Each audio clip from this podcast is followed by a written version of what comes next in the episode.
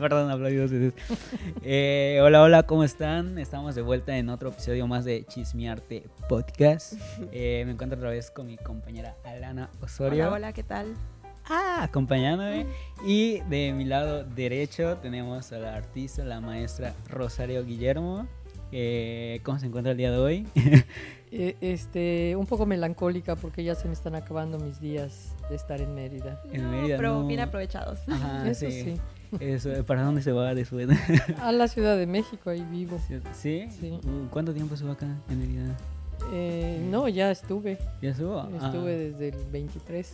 Ah, bueno, ya yo. Pasé todas las fiestas. Sí. Sí. Ay, qué bonito. Sí, Pues, exacto. Qué bonito. pues entonces, bien, eh, bienvenida.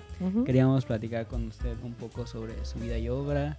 Entonces, ¿qué le parece si iniciamos como que, pues, contándonos su cómo inició en este mundo de, de las artes? ¿Cómo es que es? Queremos saber un poquito de quién es Rosario Guillermo y Ajá, cómo ¿quién se es? involucra en el área de las artes plásticas. la artista y la persona? Fí- Fíjate que en realidad yo vengo del arte. O sea, yo, yo, mi, mi- vengo, llegué a la escultura por el arte. O sea, nunca, nunca he hecho otra cosa en mi vida que no sea arte. Desde chiquita, desde toda mi vida. O sea, desde niña. Yo tuve mi primer teatro a los 12 años. Teatro, teatro. O sea, copiando, co- haciendo réplicas del Teatro Variedades que estaba en Santiago. Yo soy santiaguera, junto con mis amigos de la cuadra, sobre todo con Carlos Magaña, mi vecino de enfrente, construimos un teatro en su casa y este y no sabíamos que las obras se escribían, pero pero hacíamos teatro ¿Como improvisado? improvisado Ah, totalmente. ok. Contratábamos a los niños de la cuadra para que bailaran, cantaran. Hacíamos au- au- au- audiciones, venía el que hacía sonidos con la nariz, el que, que- o sea, que imitaba el contrabajo con, con su nariz, la que bailaba. ¿Y lo exótica. realizaban en, en el parque? En un- No, en su casa, en la sala de su casa. Ah. Su tío nos hizo un escenario ahí con, y su mamá nos hizo el cortinaje con las, los telones y demás. ¿Esto como a partir de qué edad? Tendríamos 12 años, más o menos, sí. ¿Cómo nace esa, ese interés? ¿Fue primeramente orgánico? ¿Había alguien en su familia involucrado ya en el arte? O... No, había algo mejor que cualquier cosa. Un teatro y un cine en la Plaza de Santiago, Sí. que estaba a cu- cuatro cuadras de nuestras casas. Entonces, pues nosotros crecimos viendo las tandas de los Herrera Y viendo el cine gringo en el Rex y el cine mexicano en el Rialto. Eso fue fantástico. Sí, entonces recibía muchas diferentes Sí. como inspiraciones Ajá, que formando. que- Entonces, ajá, me- nos platica que pues su primer acercamiento a las artes fue el teatro. Fue el teatro, Sí. este, te digo, así- lo que hacíamos era replicar lo que veíamos en las tandas de los hermanos Herrera. Este, estas son cosas que los jóvenes no saben, sus abuelitos sí. Este, habría había un teatro fantástico ahí en Santiago, a un lado del, mercado, enfrente del mercado. Y, este, y esto nos daba tema de juego infantil, pero además también nos daba eh, desfogue a nuestra creatividad, porque hicimos nuestro teatro, dábamos funciones, pero además Carlos tenía un triciclo al cual le hacíamos una estructura em, con papel de china y con alambre, como una escultura con ruedas, literalmente. Ujú. Como para escenografías. No, lo usábamos para pasar por la calle de esquina a esquina anunciando la función Ah. del día. Uy, qué genial. Entonces- sí, se, promovía en toda Sí, la colonia, claro. en todo el Entonces, barrio. en su triciclo, él pedaleaba y yo iba parada en- encima de esta escultura móvil de colores y este anunciando la función de la noche. Costaba este 20 centavos la entrada y 20 centavos le pagábamos a nuestros actores. Con una persona ya salía el actor. Se nos llenaba el teatro, obviamente, pero hacíamos todo el... eh, o sea, dábamos rienda suelta a nuestra creatividad. Sí. Y pues todo el vecindario iba y lo hicimos, no recuerdo ya el tiempo, pero lo hicimos bastante tiempo. Sí. ¿Y de ahí pasó a alguna otra disciplina artística? O Eh, no me seguí con el teatro en mi juventud. Em, ya después cuando llegué a, la, a estudiar a la normal, bueno, obvio, mis, mis inquietudes intelectuales eh, eran muy obvias, entonces me interesaba la poesía y los poetas, me interesaba la música y, y los músicos, la literatura y, y- y los escritores. Entonces, sin, sin yo proponérmelo, me fui haciendo de un grupo de gente intelectual, de niños intelectuales, de jóvenes intelectuales. fantasía, sí. Y este y fue muy fácil que entre nosotros y toda esta inquietud surgiera eh, eh, un grupo en el cual básicamente, digo básicamente porque éramos muchos, estaba este Fernando Muñoz, Carlos Flores, Ariel Avilés, eh, otras otras compañeras y compañeros que no se dedicaron a nada del, del arte. Ariel tampoco, pero raramente no se dedicó al arte. Todos tenían esa... Ajá. Entonces empezamos a. Fernando escribía, hacía el teatro. Entonces teníamos un grupo en el cual, eh, pues, unos les daba por la dramaturgia, a otros por la actuación, y continuamos haciendo nuestro teatro ya como adolescentes, ya como jóvenes. Y este y a- éramos muy locos, hicimos muchas cosas muy padres porque lo que nos impulsaba era esa, ese ímpetu creativo. Sí. Todos los que estábamos en este grupo, eh, de alguna manera, bueno, Carlos Flores se dedicó, estaban también este eh, Ortiz, eh, Gildo González. O sea, era un grupo grande, pero estos que te menciono son como los más cercanos. Y pues, ¿qué hacía un grupo de jóvenes con ímpetus creativos? Puras cosas creativas, sin, sin ninguna pretensión. Sí. Por ejemplo, ¿cómo jugábamos? Pues como hoy juegan los jóvenes a hacer performance o a hacer intervenciones este, eh, Como que su motor era el simple hecho de, de crear, ¿no? De- De, sí. de experimentar. Y ya la con- traía naturalmente, o sea, es lo que veían, es lo que hacían realmente. Pues yo no creo que lo veíamos en ningún lado, lo Pero comentaba hacíamos... que re- o sea, tuvo esa influencia de lo que veía en el teatro, en el cine, entonces creo que de ahí fue como que naciendo ese... Probablemente el, el cine de alguna manera nos haya este, influ- influido sin, sin proponérnoslo, porque.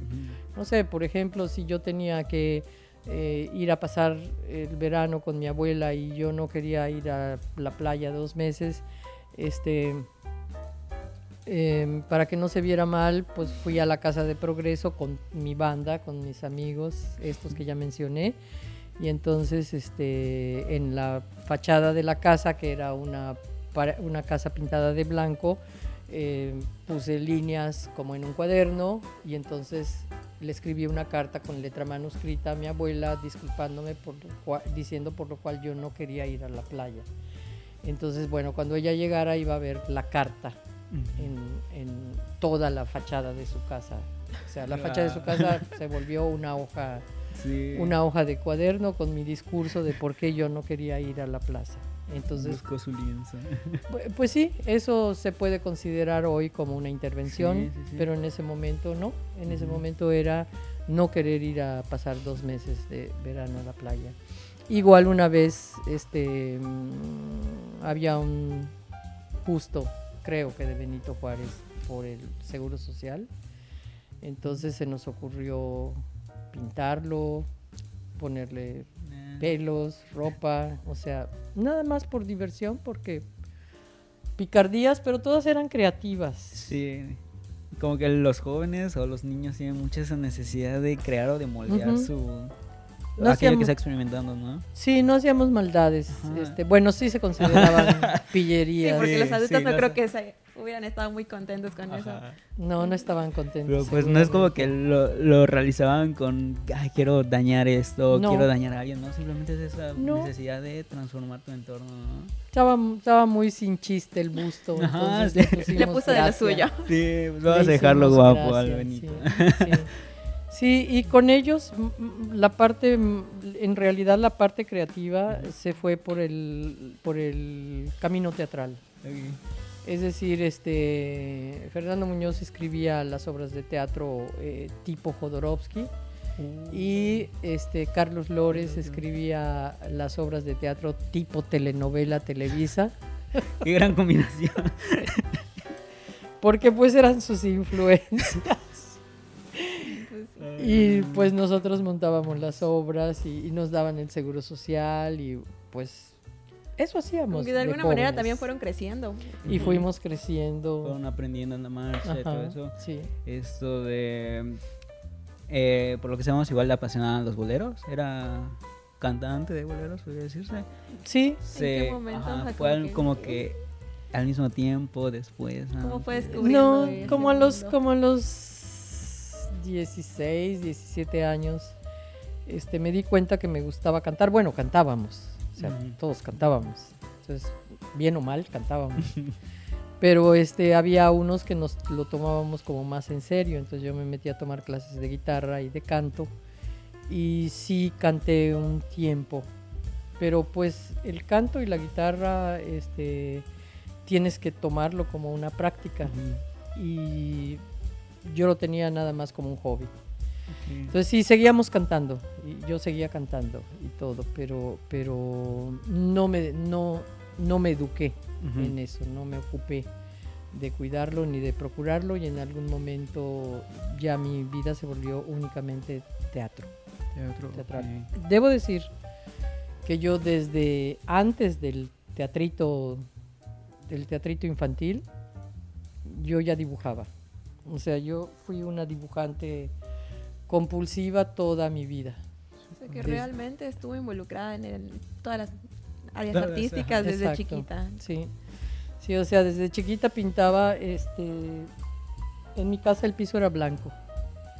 Entonces yo pintaba en el piso con lápiz. Y, Ok. y creo que de- desde ahí cuando, cuando empecé a hacer mis esculturas que nunca fueron pequeñas, todo el mundo me decía, ¿por qué haces esculturas grandes? No sé, siempre he hecho cosas grandes. Pues imagínate eh, dibujar la sala Sí. o dibujar el comedor o, o el pasillo. ¿Por qué, por qué cree que es esa necesidad de que sea como que obra monumental, digamos? Yo creo que por el espacio del que disponía para dibujar. Tampoco le ponían un límite en su casa. No. Era No. libre de expresarse. O sea, la mi familia pasaba, lo veía y pues, les hacía gracia. A mi hermana no, porque en la noche llegaba su novio y entonces este, me dejaba terminar y luego pasaba el trapeador. Ah, chévere. Pero había otra oportunidad para otra obra al Ajá. día siguiente. Claro. El lienzo volvía a quedar en el blanco. lienzo. Por eso nunca nadie me dijo que no pintara el piso. Entonces yo pintaba el piso y pintaba el piso y pintaba los pizarrones en Navidad en la escuela y eh, los pizarrones en Carnaval en la escuela y, y siempre, siempre estaba dibujando. Ok, sí. Y sus esculturas, mencionaba que hizo unas esculturas también. ¿De qué las hacía? ¿De qué materiales? De lodo, coincidentemente, de cartón, de lodo de cartón, bueno, el carro, el, el triciclo de, de Carlos, Ajá. pues con papel de China, pero hicimos la estructura para que se sostuviera, Wow. que era una especie de, de rectángulo o de caja, pero con papeles de colores, porque además teníamos que entrar al, al triciclo, el pedalear y yo estar parada anunciando la obra Que de fuera teatro funcional en lo que que fuera cabe. funcional. Entonces íbamos de una esquina a la otra esquina anunciando la obra de teatro. ¿Y en esa, escultura esa móvil. escultura móvil fue como la primera que realizó o tiene alguna otra que recuerde que ah, fue mi primer acercamiento a la escultura? No, no, este, yo siempre hice cosas, pero te tengo que decir que este, mi abuela, la mamá de mi mamá, con los cuales vivíamos, mi abuela y mi abuelo, que ellos se eh, mi abuelo era orfebre, este, mi abuela era repara todo. Mi abuela sabía reparar todo, mi abuela, no mi abuelo, mi abuela. Tenía su sabucán de, con martillo, pinzas, este, este, todo lo, su alambre, todo lo necesario para componer desde una bicicleta hasta un sillón. Y ella nada más decía, ay abuela, se rompió tal cosa, llévala ahí a la casa de atrás y el domingo la arreglo. En eso ocupaba ella sus domingos, en arreglar las cosas que se rompían. Entonces era natural Sí, que yo también me pusiera a hacer objetos con cajitas y con, con lodo. Y era el material que veía que tenía a la mano también, ¿no? Pues eh, había, había un patio enorme, entonces lleno de tierra. Sí. ok, entonces ya nos como que contó su camino en el teatro, en los boleros, y en la escultura, en el dibujo. Y de ahí, ¿cómo es que decide como especializarse en esa área? Porque entiendo que también se fue de intercambio. Sí. Sí, ya posterior. Antes, este, el mismo teatro me llevó a la Ciudad de México, no tanto la escultura. Pero cuando llegué al, al teatro pro- profesional. Descubrí que el teatro profesional no era como el que hacíamos en Mérida, en donde hacíamos de todo. Los, que hacíamos el teatro, hacíamos de todo en el teatro. Ahí tenía que ser solo actriz. Dije, ¿cómo? ¿Nada más voy a actuar? Sí, nada más. No, pues no tiene chiste. Ajá, ya no sentía. No, pues ¿cuál Ya, es el eh, Ya chiste? se le gustaba estar en involucrarse en la obra, ¿no? Sí, pues, Ujú. pues imagínate, este, los escenógrafos se divertían haciendo la escenografía. Yo nada más los veía y este, me tengo que esperar hasta la función para yo divertirme con la actuación. Y este, me fui dando cuenta que el teatro que a mí me gustaba era el que hacíamos en Mérida Ujú. donde hacíamos todo, donde en realidad no era solo un teatro, era un performance, Ok. porque hacía, ha- hacíamos, todos hacíamos de todo, Todos eran autores. todos ¿no? éramos, Ujú. todos éramos este, performancistas dentro de la, del, del proyecto teatral y en el teatro pro- profesional no. Entonces, directora no podía ser, aunque sí colaboré con algunos directores, no profesionalmente, Ujú. sino nada más yo no sé si porque les hacía gracia que a mí me interesara tanto la dirección y entonces no no por supuesto no sé me puedo dar el lujo de que José Solé me pidiera un consejo sobre una escena porque pues yo no me perdía el, el montaje Ujú. todos estaban en la cafetería tomando café o, o haciendo otras cosas y yo estaba en el escenario pues viendo cómo el director montaba la obra, cómo los, los, los escenógrafos construían la escenografía. Eso era lo que a mí me gustaba, todo, todo lo que era el aparato teatral. Entonces bueno, Solé porque era una muy buena persona y también era un alma gemela porque él también hacía de todo. Él no solo, él, él destacó como director teatral, pero Ujú. él era de todo, era dramaturgo, era, era escenógrafo, era diseñador de vestuario, era de pintor, o sea, era multidisciplinario. Entonces me entendía muy bien y me daba chance de, pues te digo, hasta me preguntaba, mira, ¿qué te parece esta escena? Entonces, Ophelia Gilmain salía y hacía sus cosas y todo. Y, mm, si yo le decía, este, y si se adelanta un poquito más en tal parte, vamos a hacerlo. Ophelia, no sé qué. Y, se, y lo decía, sí, sí me gustó. Queda. Entonces decía, ay, qué lindo.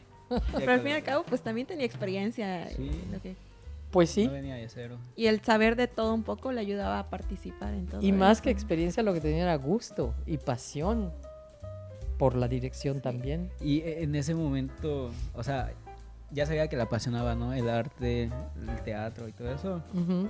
Eh, y hace rato mencionaba que en su momento no estaba todavía la escuela de arte en Mérida. No, Mm, la- ¿Le hubiera gustado estudiar aquí o qué pasó? ¿Cómo ve la situación? ¿Cómo es que termina Mm. yendo Hasta a la Ciudad de México? Bueno, el teatro fue lo que me llevó a la Ciudad de México y el, y, y- y el mismo teatro me llevó al- a la escultura porque este, cuando me di cuenta de que mi destino en teatral era únicamente actuar, dije, no me basta, no es suficiente, necesito algo más. Y todo el mundo que me veía tan deprimida me decía, pero tú dibujas muy bien, ¿por qué no este, estudias artes plásticas? Yo ni sabía que se estudiaban artes plásticas. Entonces me puse a investigar, pero yo ya tenía un caminito más o menos armado en el teatro, en el cine, en la televisión. O sea, yo, yo, yo decía, voy a dejar todo esto, voy a abandonar todo esto y empezar de cero. Y este, para mi sorpresa, apliqué en la Academia de San Carlos y cuando me contestaron que quedaba aceptada, este, yo dije, ahora sí, ahora Ya sí. no hay vuelta Ya atrás. no hay vuelta atrás.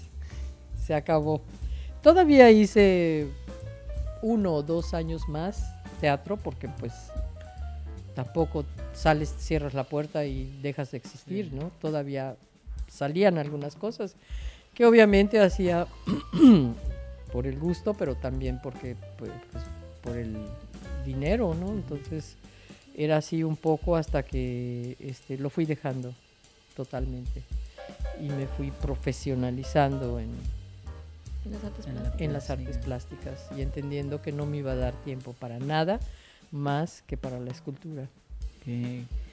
Y Entonces, ya, ah, de ahí cuando entra en la, la escultura, ¿entró de lleno en la escultura o también fue como que buscando un camino entre No, todas las disciplinas? Entré de lleno, ¿sí? de lleno. en la ¿Cómo, ¿Cómo es que se dio cuenta que era esto? Para empezar, este, cuando entré al, al taller de, de- Yo andaba buscando eh, profesores serios y formales porque, pues, eso es lo que preguntan los alumnos. Yo para empezar trabajaba y todavía hacía teatro. Entonces, este, no tenía tiempo para vacilar, para perder. Entonces yo en la mañana iba a la academia y después me iba a mi trabajo y saliendo de mi trabajo, eh, salía a las 7 de la noche, me iba al teatro. Y daba funciones todo, toda la temporada. Entonces, este, yo a la escuela iba en plan muy serio. Entonces yo empecé a buscar, muchos alumnos andan buscando qué maestros no son chocantes, qué maestros no son muy exigentes, qué maestros son barcos, qué maestros este, son buena onda, qué maestros no son, mm, bueno, así, ¿no? Y yo eh, llegué buscando quiénes eran los buenos maestros de la, de la escuela. Entonces, pues todo el mundo me decía, este, pues este es muy bueno, pero es muy exigente, ok. Y esta eh, maestra es muy buena, pero, pero es muy rígida, muy estricta, muy, no- ok. Iba yo tomando nota. Y así fue como fui armando mis, mis talleres. Y este, cuando llegué con la que todo el mundo me dijo, ni se te ocurra entrar con esa maestra. Ahí se fue. Ahí me fui, ahí me fui. ¿De qué era? De escultura en cerámica y era la maestra Oh. Gerda Gruber. Ok. Entonces este, dije, directito, de aquí soy. Y recuerdo que mi primera experiencia con el barro fue espantosa, porque yo nunca había agarrado el barro escultórico. Y para empezar me tuve que cortar las uñas, este, tuve que ir al gimnasio porque pues, yo era flaquita. Ajá. Entonces, amasar el barro era... eh, Y la maestra nos dijo, ustedes no tienen condición para amasar barro. Desde mañana se tienen que ir al gimnasio. Y así fue, así fue. Todas nos fuimos Sí. al gimnasio. Luego, luego competíamos a ver quién tenía. O sea, básicamente la escultura y el barro cambió su vida. Así es. En todos los aspectos. Exactamente. Entonces, este, Wow. me gustó mucho la, la- la rigidez, la exigencia y la vocación con que Gerda enseñaba y, eh, y me encantó el material. Y un solo comentario me llevó a definir el resto de mi existencia y de lo que me iba a, de- a dedicar, que fue una anécdota que ella me contó, que cuando llegó a México preguntó, ¿y dónde están los escultores que hacen cerámica contemporánea? Y ella se lo preguntó a un, a un artista, a Gilberto Aceves Navarro, un artista eh, reconocido, consumado. Y dice que Aceves se quedó como mudo y le dijo, no hay. ¿Cómo que no hay? ¿En México no hay artistas que hagan escultura con cerámica? No que yo sepa. O sea, usan el barro para después hacerle un molde y sacar una pieza en yeso o en bronce, pero no, no como lo que tú haces. Y ella no dio crédito y me lo comentó. Y eso, ese comentario, cambió totalmente mi vida. ¿Qué le hizo pensar? Entendí que el barro era lo nuestro. Fui al museo Y dije, esto es lo que somos. ¿Qué estamos tonteando con, con, con el bronce y con este, o sea, todo es válido, todo, todo está bien. Pero ¿dónde está la cerámica? Pues no había. No había. Y luego me contó una anécdota de que su profesor de escultura en la escuela, ella es, ella es vienesa, estudió en la misma escuela donde eh, orgullosamente ella decía fue rechazado Hitler, no lo admitieron, a ella sí. La misma escuela estudia, estudió, sí. Hitler. Ajá, sí, más talentosa que Sí. Hitler. Este, su profesor de escultura era un fanático de la escultura prehispánica mexicana, fanático. Y decía que cuando eran sus alumnos los llevó a ver una exposición que andaba dando vueltas por, Meji- por Europa de arte mexicano. Entonces dice que cuando su profesor se enteró, llegó con los alumnos y dice, temblando, nos dijo que por fin íbamos a con- conocer la gran escultura cerámica de la historia del arte. Y los llevó a ver la exposición de México. Y dice que eso la impresionó mucho.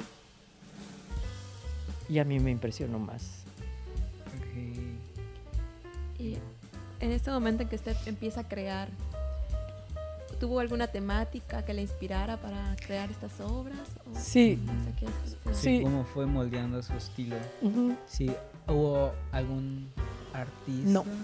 no, fue más interesante que eso. Yo era figurativa cuando llegué a la escuela. a- a la- se llamaba Escuela Nacional de Artes Plásticas, hoy se llama Facultad de Artes y Diseño. Mm.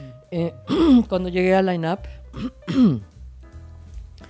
pues yo era dibujante. Yo no quería ser escultora ni pintora, yo quería ser dibujante profesional.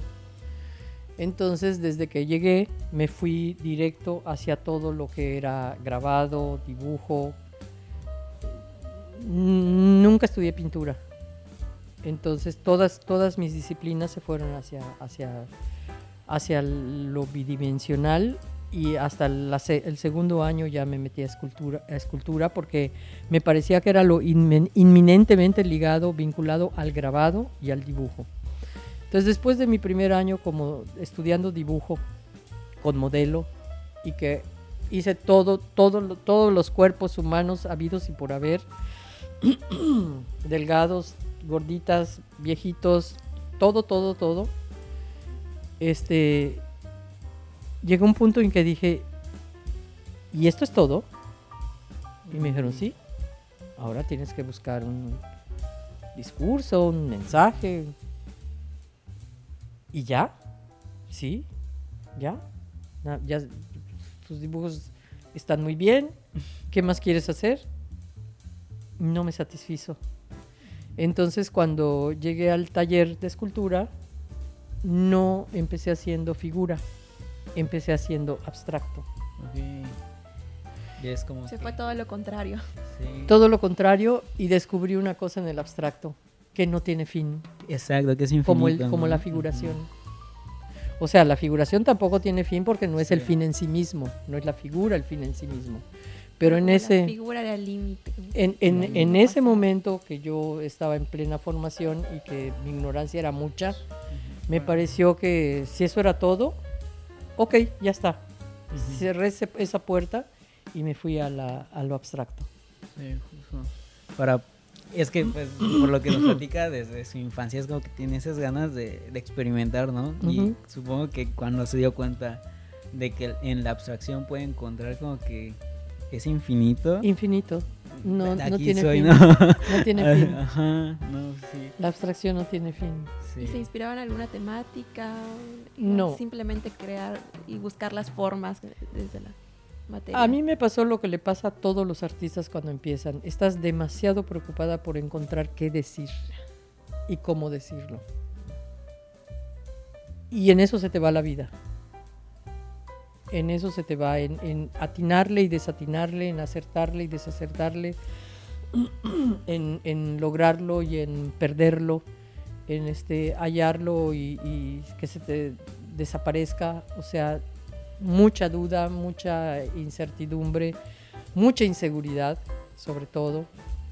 Y este, yo dije, bueno, tengo tiempo, pero no, porque este, yo sí estudiando, me gané una beca a Italia. Entonces esa beca que era del gobierno italiano, pero este, otorgada por la UNAM, sí exigía que al regreso de, de la beca tienes que enseñar lo que fuiste a aprender. Y yo fui a aprender lo que no había en la escuela, que era técnica cerámica. En la escuela había escultura y mi maestra pues era de las mejores del mundo. Pero no teníamos un laboratorio como tal por falta de presupuesto, Sí. porque así era en ese tiempo, no hay dinero y no hay dinero y no hay dinero, no teníamos ni horno. Mm, Igual actualmente.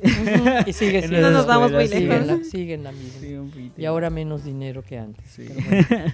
En- entonces, este, mm, yo empecé a dar clases y me di cuenta que no me dejaba tiempo para investigar mi desarrollo como escultora. No solamente no me daba tiempo, sino que la maestra Gerda cumplió sus 10 años en la escuela y dijo, me voy. Y me dejó sola.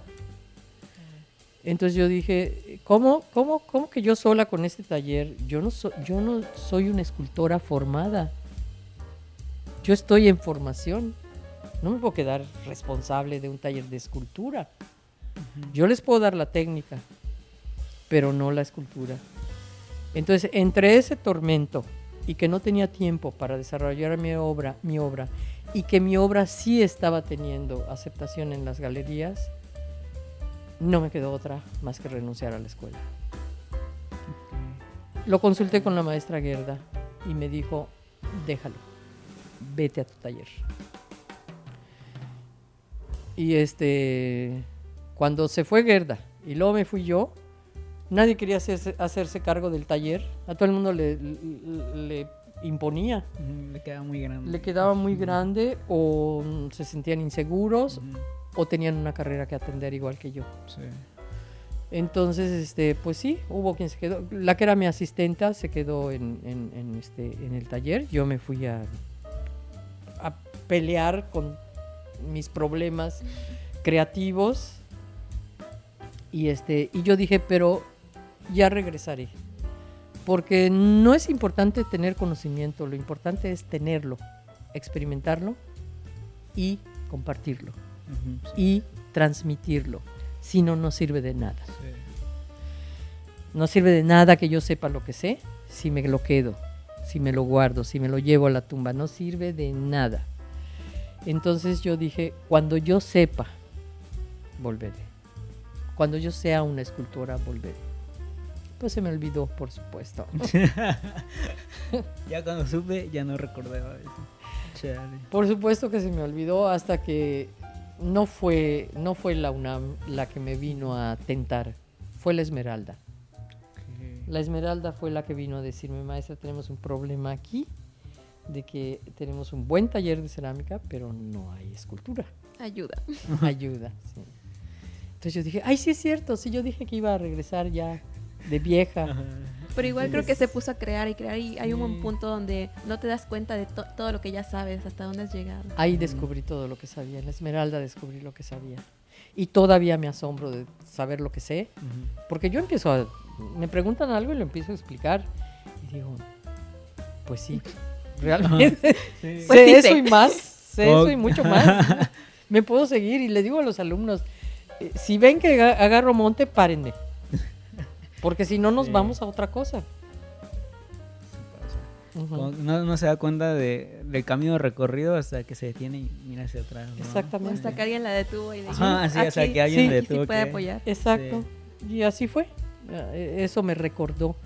Entonces recordé, yo estando en, en- dando clases en Esmeralda, hubo un congreso de educación o algo así, y coincidí con el director de la, de la, era todavía la ENAP, de la Escuela Nacional de Artes Plásticas, y cuando me vio, nos conocíamos, este, más que nada por, por- por el arte, y él era el director en ese momento de la escuela, este, y me vio y me dijo, ¿qué haces aquí? "Eh, En, en- en- en la Esmeralda. Porque en la mesa ya habíamos estado juntos. Y le dije, estoy dando clases. Y me dijo, ¿cómo? ¿Estás dando clases aquí y en, en tu escuela, no? Y dije, pues nadie me ha invitado a dar clases en mi escuela. ¿Cómo voy a dar clases en mi escuela? No, no, no, no, no, esto lo tenemos que resolver. Esto hay que, hay que verlo, pero yo no sé qué pasó. Y, este, y no, no se resolvió. No con él, otra persona Después me invitó a dar un curso en el, en el programa de educación continua en la UNAM. Entonces estaba yo dando el curso de escultura cerámica en educación continua y yendo al baño en la Academia de San Carlos, me topo con un viejo conocido que en ese momento ahora era el director de la, de la, de la, de la, de la ENAP de la Escuela Nacional. O sea, ya no era el que me reclamó. Este era otro, pero también nos conocíamos del arte. Y entonces igual me dice, ¿qué andas haciendo por aquí? Ah, le digo, estoy dando un curso en educación continua. ¿Estás dando un curso en educación continua? Este, y, y, me dijo, y me preguntó y le expliqué, eh, dos días a la semana, eh, de tal hora a tal hora. Y me dijo, ¿qué haces en tus otros días? Pues nada, estoy en mi taller. Y, me, y eh, entonces me agarró, me agarró de la mano y me, y me dijo, de aquí no te vas. Y me llevó a su, a su oficina y me dijo, este, ¿por qué no estás dando clases aquí? Pues porque, o sea, eh, no estoy dando clases en, en el... Él, él, era, él era el director, pero estábamos en ese momento en el posgrado, que el posgrado está en la, Academia de San Carlos. Entonces me dijo, no, tú tienes que dar clases en el posgrado. Entonces en ese momento habló la secretaria y me dijo, búscame unas horas para Rosario. Y ya cuando salí de ahí espantada, ni sabía qué decir. Yo dije, creo que ya estoy trabajando en la UNAM. no manches. Ajá. Ajá. Y así empezó todo. Ahora doy clases en el posgrado, doy clases en la licenciatura, doy clases diario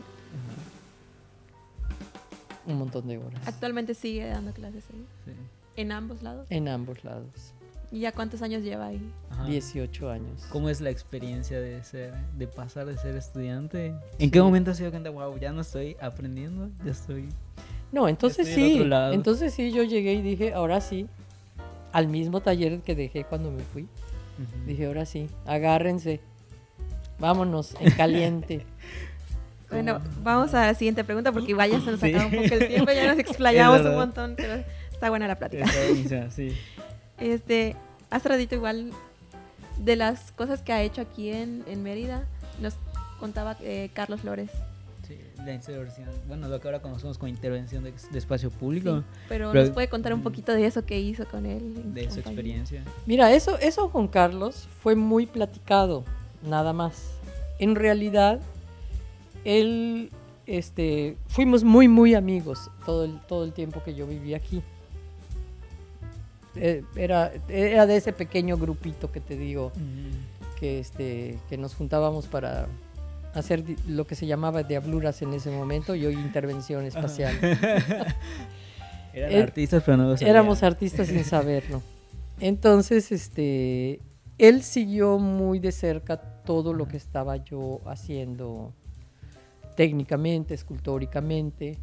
Y en realidad ese, ese mural de, azulejos que hizo, lo hizo él solito.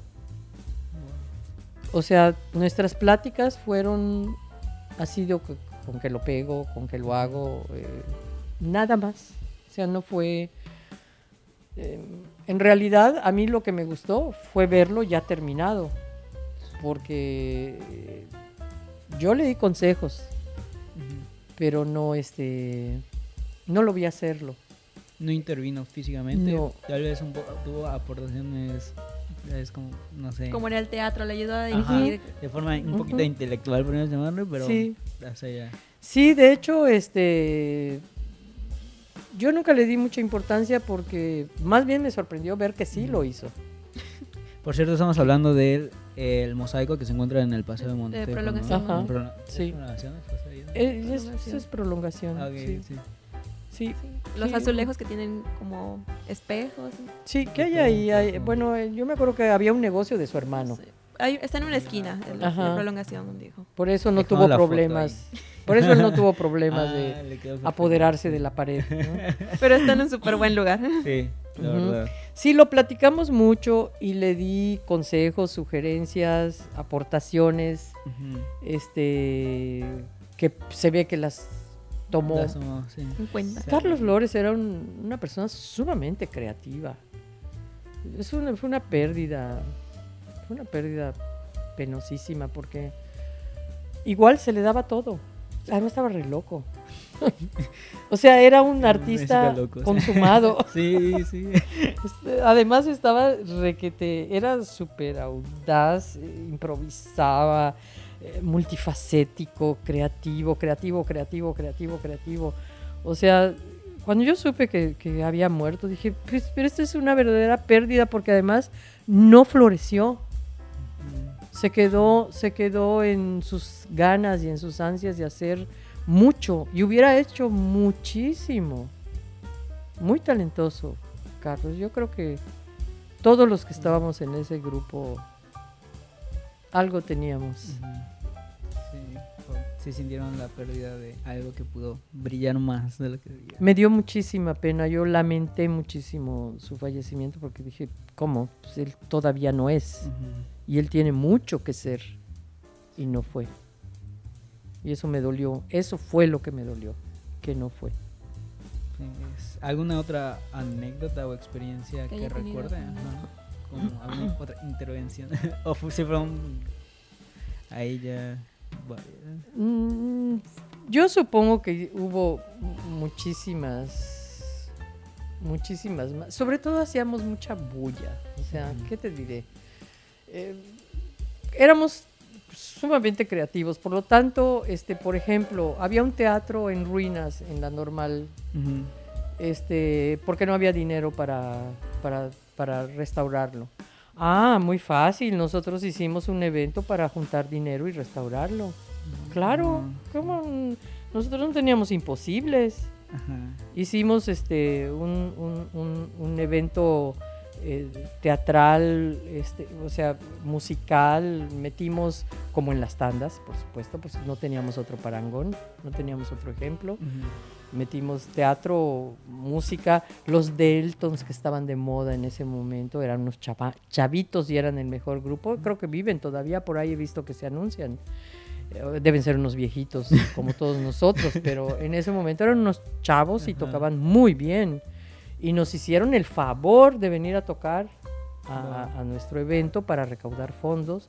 Y este, ya ni te sé decir si los recaudamos o no los recaudamos, pero hicimos mucha bulla. La experiencia. que las cosas fueran Ay, posibles. sí, o a Carlos Lores encontró en la Plaza Grande a un coreógrafo gringo que estaba de, de paso por, por- por- de vacaciones en Mérida y le contó y él fue y nos montó la coreografía. Este, Ujú. O sea, ¿qué no hacíamos?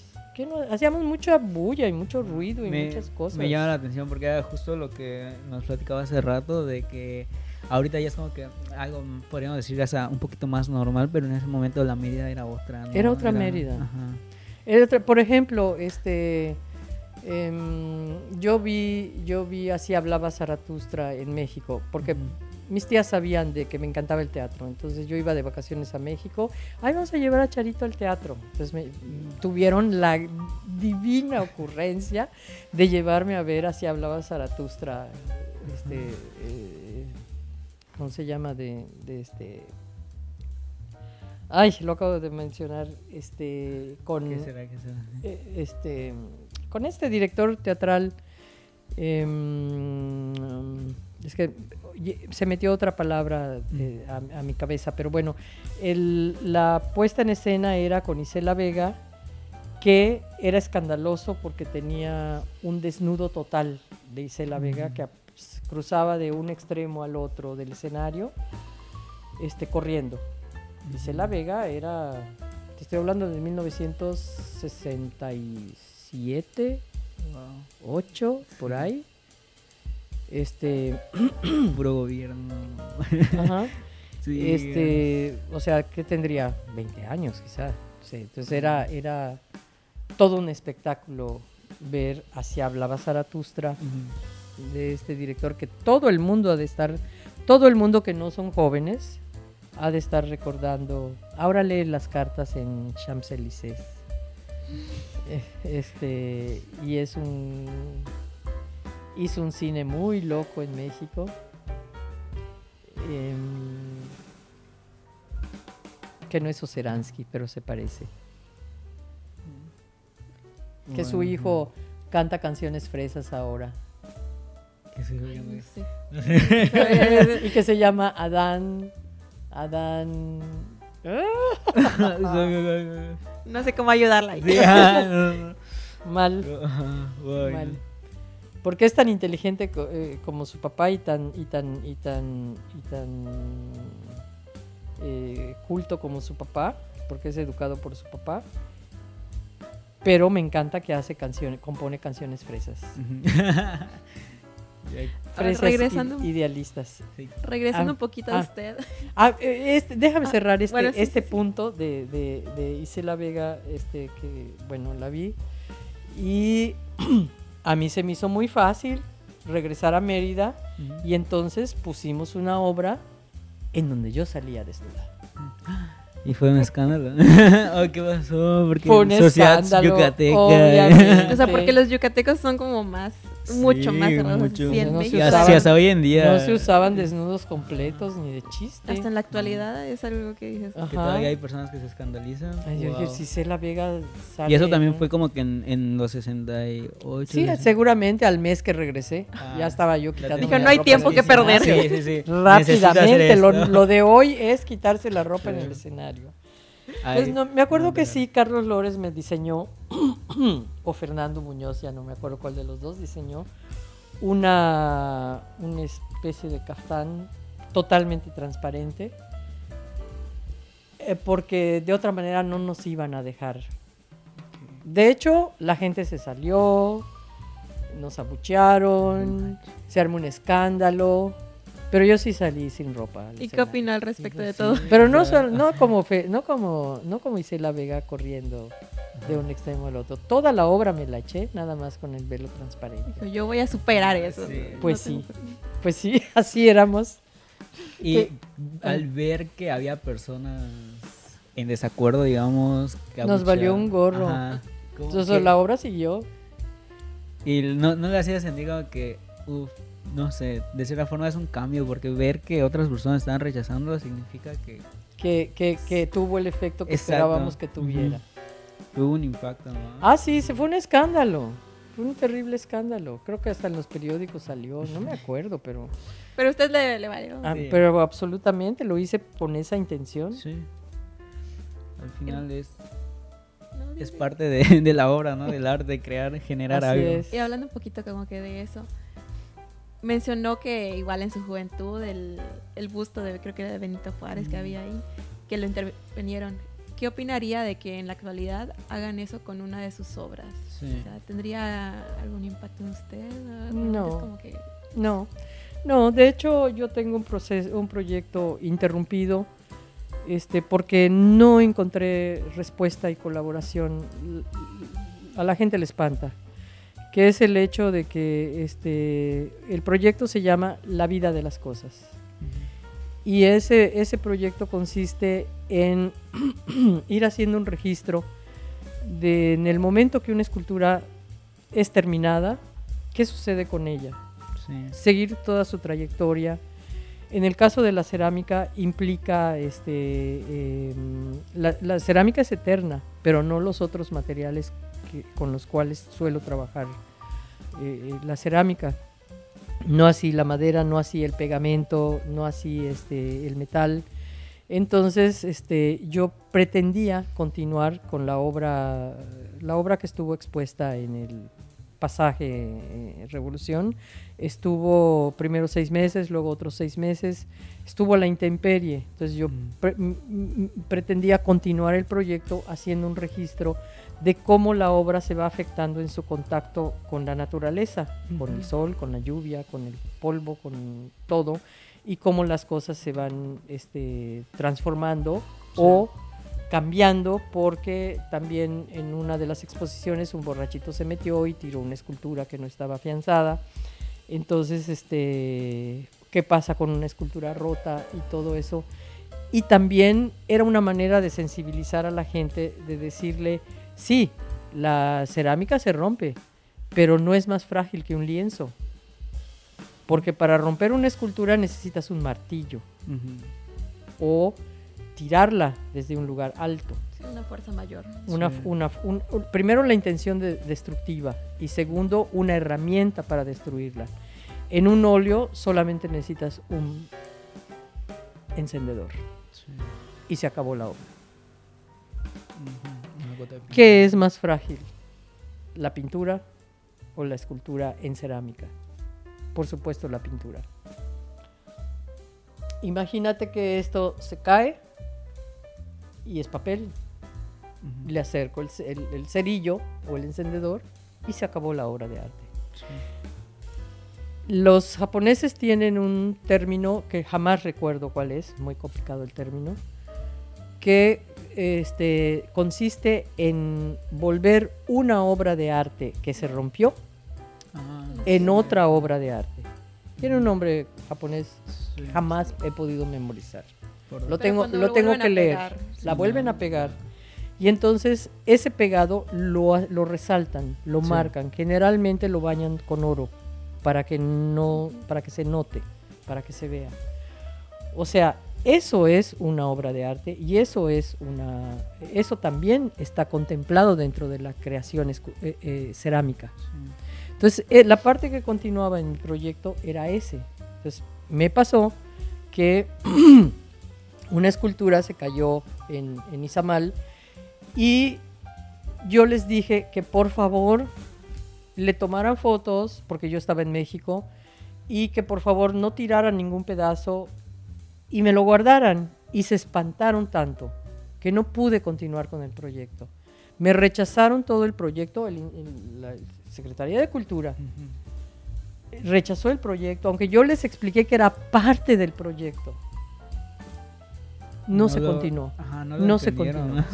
Yo les dije, pero si ni siquiera estoy pidiendo un seguro, es más, yo les dije, la obra no va asegurada. Era demasiado sencillo. No, la obra no se asegura, porque me dijeron, ¿cómo no se va a asegurar? No, no, no hay seguro, no quiero seguro. Quiero que esa obra viva, que a esa obra le pasen cosas. Es que es parte de. Exactamente. Me recuerda un poco la idea de que en la escultura, bueno, en todas las artes, no solo es como que se detiene en la tercera dimensión, sino que es la cuarta, que es el tiempo, siempre lo va afectando. Su vida inicia cuando, desde que las empiezas a construir.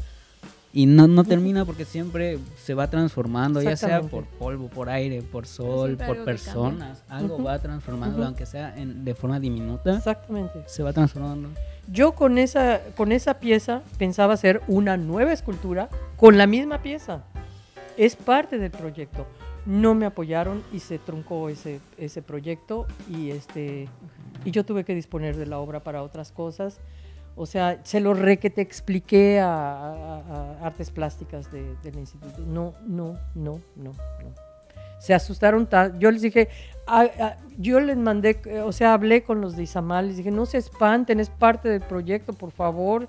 Este, los de los de cultura van a hablar con ustedes no, no, no, no, ya nadie quiso saber nada del proyecto. Siento que es parte de lo que le falta aquí, eh, esa apertura, ¿no? Les falta eso y más cosas, porque, porque este, yo, es más, el día, ese día empezó la pandemia.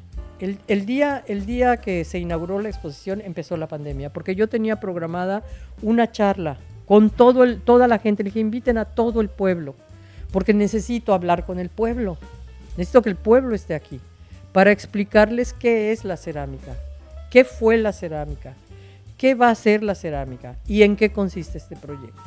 Entonces, ese día la, conferencia se canceló porque ya no se admitían grupos de gentes. Entonces no pude hablar con ellos, no pude explicarles que si eh, la escultura se rompía, este, era parte del proyecto, que no se espantaran. No, todo el mundo se espantó, todo se canceló, todo, todo se vino abajo. Entonces yo tengo ese proyecto inconcluso. Pero nuevamente, si yo lo estuviera haciendo en otro país, ya estuviera hecho. Ya estuviera hecho, como todas mis esculturas monumentales, las tuve que ir a hacer primero fuera para poderlas hacer aquí adentro. Porque aquí adentro yo les decía una pieza de 5 metros y se me quedaban viendo con... Algo no me imposible, una digas". locura. Ajá, exacto. Sí, pues, me parece muy interesante el proyecto, de hecho creo que como dices es algo que se necesita aquí, o sea, platicar aquí, demostrar que al final, y creo que eso en el arte contemporáneo se toma como que mucha conciencia de que la obra o los materiales terminan siendo como que efímeros, ¿no? La, la obra empieza en el momento, empieza su vida en el momento en que uno, el artista la termina. Ujú. Entonces empiezas, empieza a envejecer, Ujú. empieza a vivir y a envejecer igual que cualquier este, persona. Y en el caso de la cerámica, no, no es el hecho de que la cerámica sea frágil, es que la gente no sabe tratar la cerámica. O sea, aquí a los del museo no les dan una capacitación de, mira, es cerámica.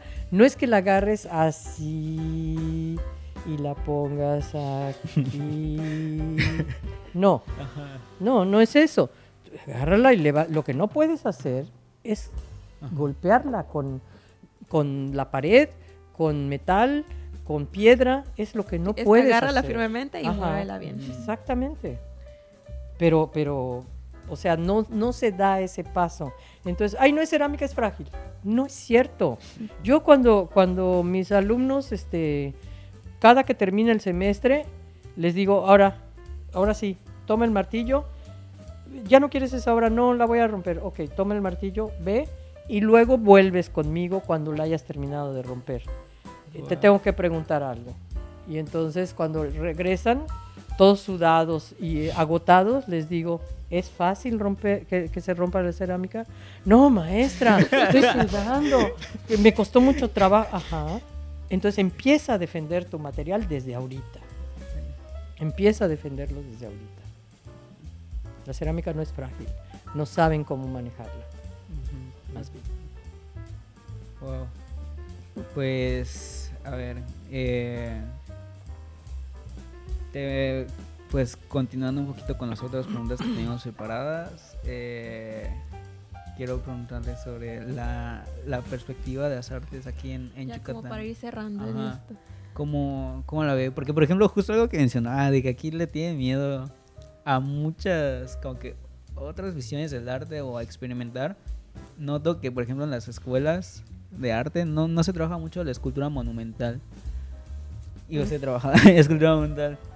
¿Cuál es su opinión de eso? De, de, de cómo está funcionando actualmente el circuito del arte acá en Yucatán.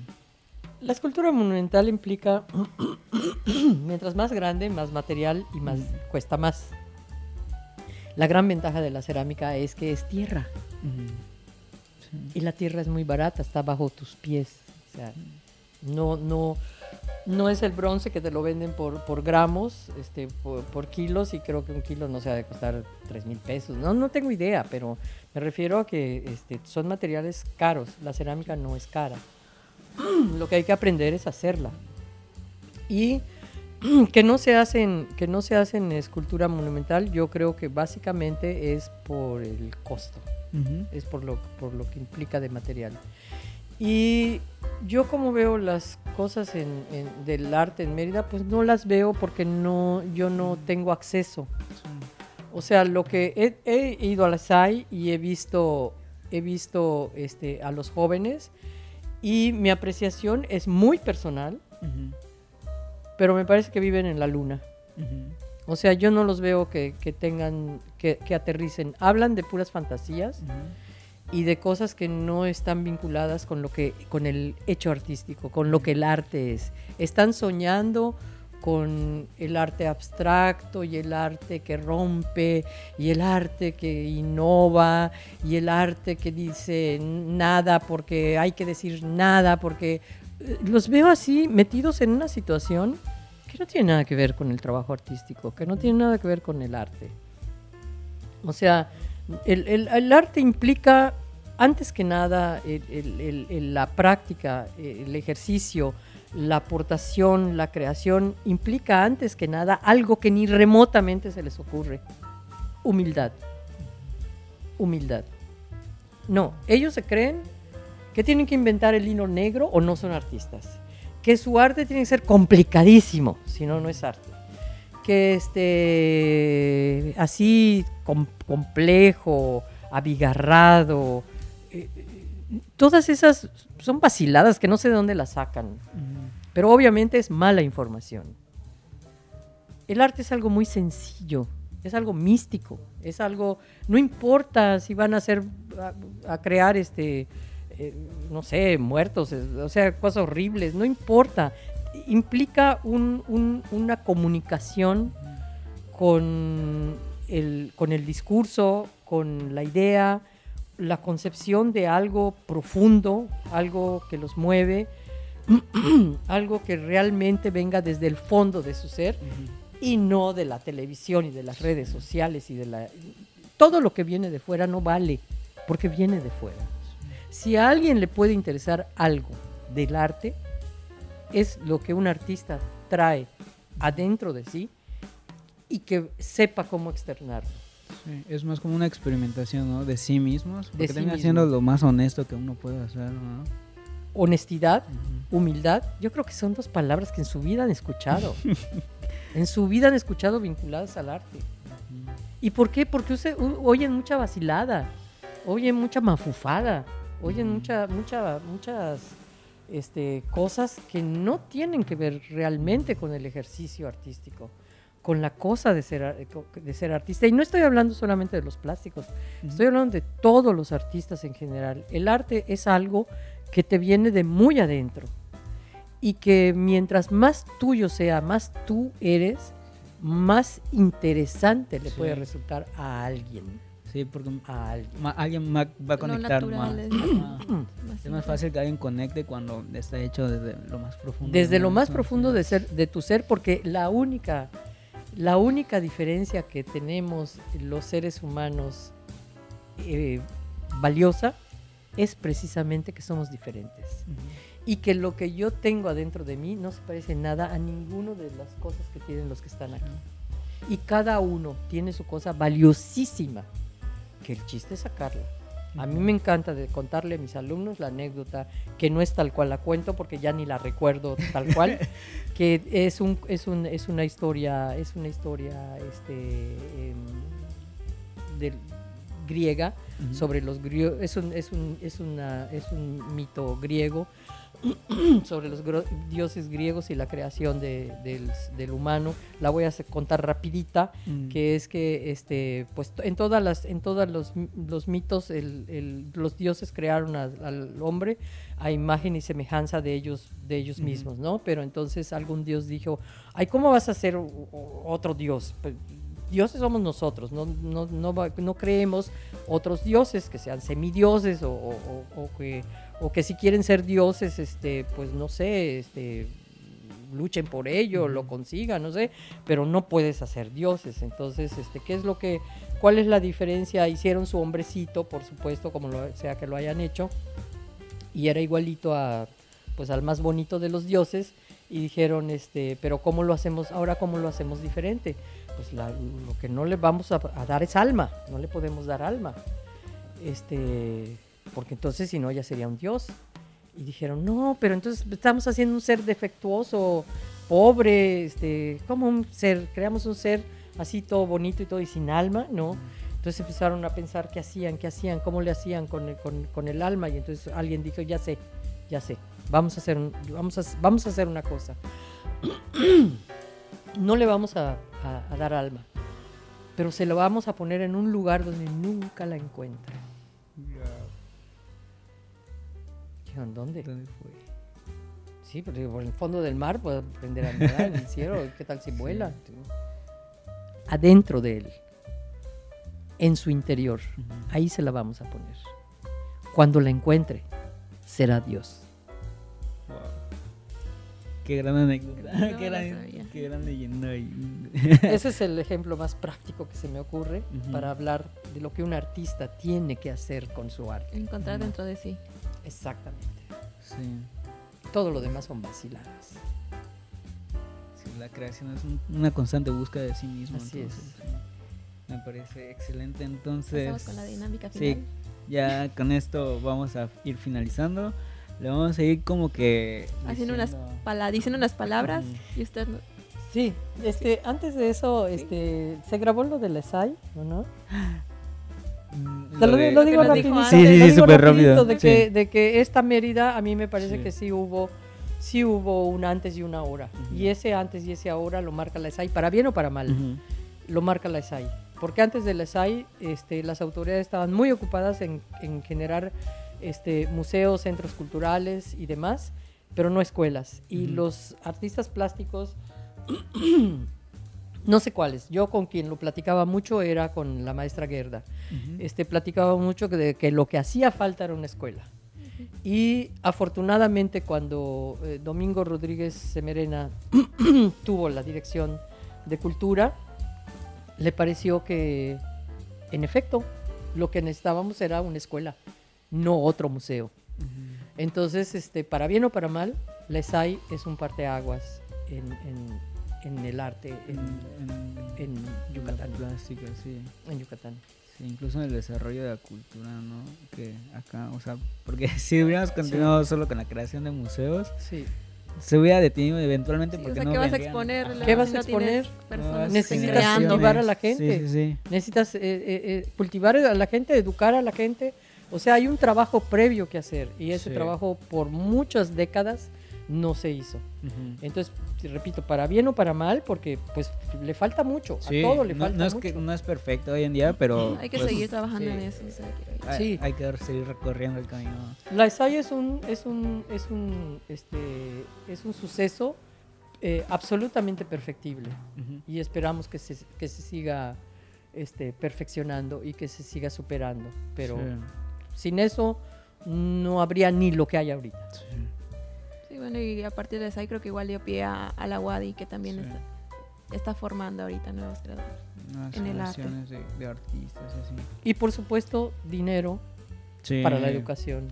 Porque esto yo, yo, yo lo sé. eh, Este, los artistas no importan, el arte no importa. Sí. Y perdónenme, pero importa tanto como las matemáticas. Exactamente, el otro 50% importa. Sí, creo que es importante que las autoridades lo empiecen a notar, ¿no? Porque eh, esa parte de las humanidades, ¿cómo lo dice el nombre? Son parte de lo que Ser nos humano hace ser humano, ajá. Sí, pero, pero es muy difícil hacérselo, es ha- hacérselo entender a una mentalidad cuadrada que solamente sabe de cuestiones este, políticas y administrativas. Y luego O que ni eso lo manejan bien. Y a veces ni ni eso manejan sí. bien. Pero bueno. Pero bueno, ahí vamos. Ujú, Que cada quien desde su trinchera haga un- pequeño cambio. Cada quien. sí, entonces, algo más que quiera Eh, no, comentar. no. Eh, Pasamos, no, Pasamos a la, dima- a la entonces, dinámica. sí. Es muy sencillita, le vamos a decir unas palabras, son solo tres y nos dice lo primero que se le venga a la mente desde su experiencia. La primera sería teatro. Goce. Goce. Ok. Cerámica. Vida. Uf. Y la última es Macay. Esperanza. Esperanza, orgullo, perdona que me, que me pase, pero Mm, poquitos estados pueden enorgullecerse de tener un museo como tenemos nosotros. No todos tienen un Macay. Sí. Hay que cuidarlo, hay que Sí. procurarlo. Somos pioneros y está- debemos estar muy orgullosos de tener el Macay. Hay que cuidarlo y defenderlo. Sí, es muy importante para el desarrollo. Nadie se meta aquí. Sí. Absolutamente. Del estado, de- del arte y de la cultura Sí. en el estado. Absolutamente. Entonces, pues muchísimas gracias, la verdad, Nada, un fue un honor. placer. Un placer la- tenerla la- aquí. La plática con usted. Entonces, ojalá algún día se nos haga volverla a tener en nuestro espacio. Con gusto. Esto de. ¿Hay algún lugar en el que la podamos encontrar en redes sociales o así? Este, en internet, ¿En internet? yo Ah, no me sé las ligas, pero sí. ¿Y Ahí algún- buscamos, ponemos su nombre. ¿Algún proyecto sí. en puerta, además de pues, las clases así? En el, con el Macay o algo. Este proyectos en puerta hay siempre. Yo no, no, no me gusta trabajar por proyecto, yo trabajo siempre. Entonces, Ok. cuando ya tengo un proyecto listo, este, armado, eh, lo muevo. Em, realmente lo que estoy haciendo mucho últimamente es, sin quererlo, no me había dado cuenta, volver a mis inicios, estoy dibujando. Oh, Otra vez, mucho, mucho, mucho diario. Dibujando mucho. A la gente cuando les digo que estoy dibujando y que quiero mostrar mis dibujos no me hace mucho caso. Ya se acostumbraron a que Ajá. ya Sí. ustedes. Pero tendré que este, deshojarlos, Ujú. Exponerlos, Sí. fotografiarlos y entonces mostrarlos. Pero e- es que el problema con el dibujo es que no puedo parar, entonces no tiene un punto final. En algún momento voy a tener que decir, esto ya está, esto ya quedó, Sí, pero pues no, porque hay muchas hojas todavía. sí. Wow. Me no sé si era de Picasso o algo así, pero había una frase que decía como que la obra de arte nunca se acaba, sino que se abandona. No sé. Estoy de acuerdo. Sí. Nunca se acaba. Vas, vas este, este, como eh, cerrando, cuando haces una, una pieza, vas cerrando el ciclo de esta pieza, Ujú. pero siempre te quedas con esa Sí. sensación de que... eh, Como que algo le más le algo faltó. le falta, sí. Y mejor la dejas en paz. O que pase como cuando da- empezó a dar clases, que alguien venga y se lo quite. pues sí, Eh. está bien, es parte de... Pues muchísimas gracias entonces. Sí, otra un vez. placer. sí, un placer. Un gusto. Y ojalá podamos ver pronto esa, esa colección de dibujos que está realizando. Pues mira, ojalá yo, este, te digo, yo, yo por mí no la, no la acabo nunca Ajá. porque eh, eh, hojas blancas hay muchísimas, pero voy a ten- tener que empezar, he empezado, A soltar. he empezado a cerrar Sí. las, este, los folders. Por lo menos he cerrado uno. Estoy a punto de cerrar otro. Y en ese momento, este, veré dónde las pongo, les tomo fotos y entonces para que la gente digo, estoy dibujando. Ajá, está bien. Ay, sí. sí. Ah, Estos son mis dibujos. Están mis dibujos. Pues muchísimas Muchas gracias. gracias. Nos vemos Gracias entonces. Suscríbanse, síganos en Instagram, en YouTube, en Todas Spotify, redes en todas las plataformas. Y nos vemos en el próximo episodio. Un gusto Bravo, y hasta la chicos. próxima. Bravo. Gracias. Nos vemos. Bye. Bravo por ustedes. Sí.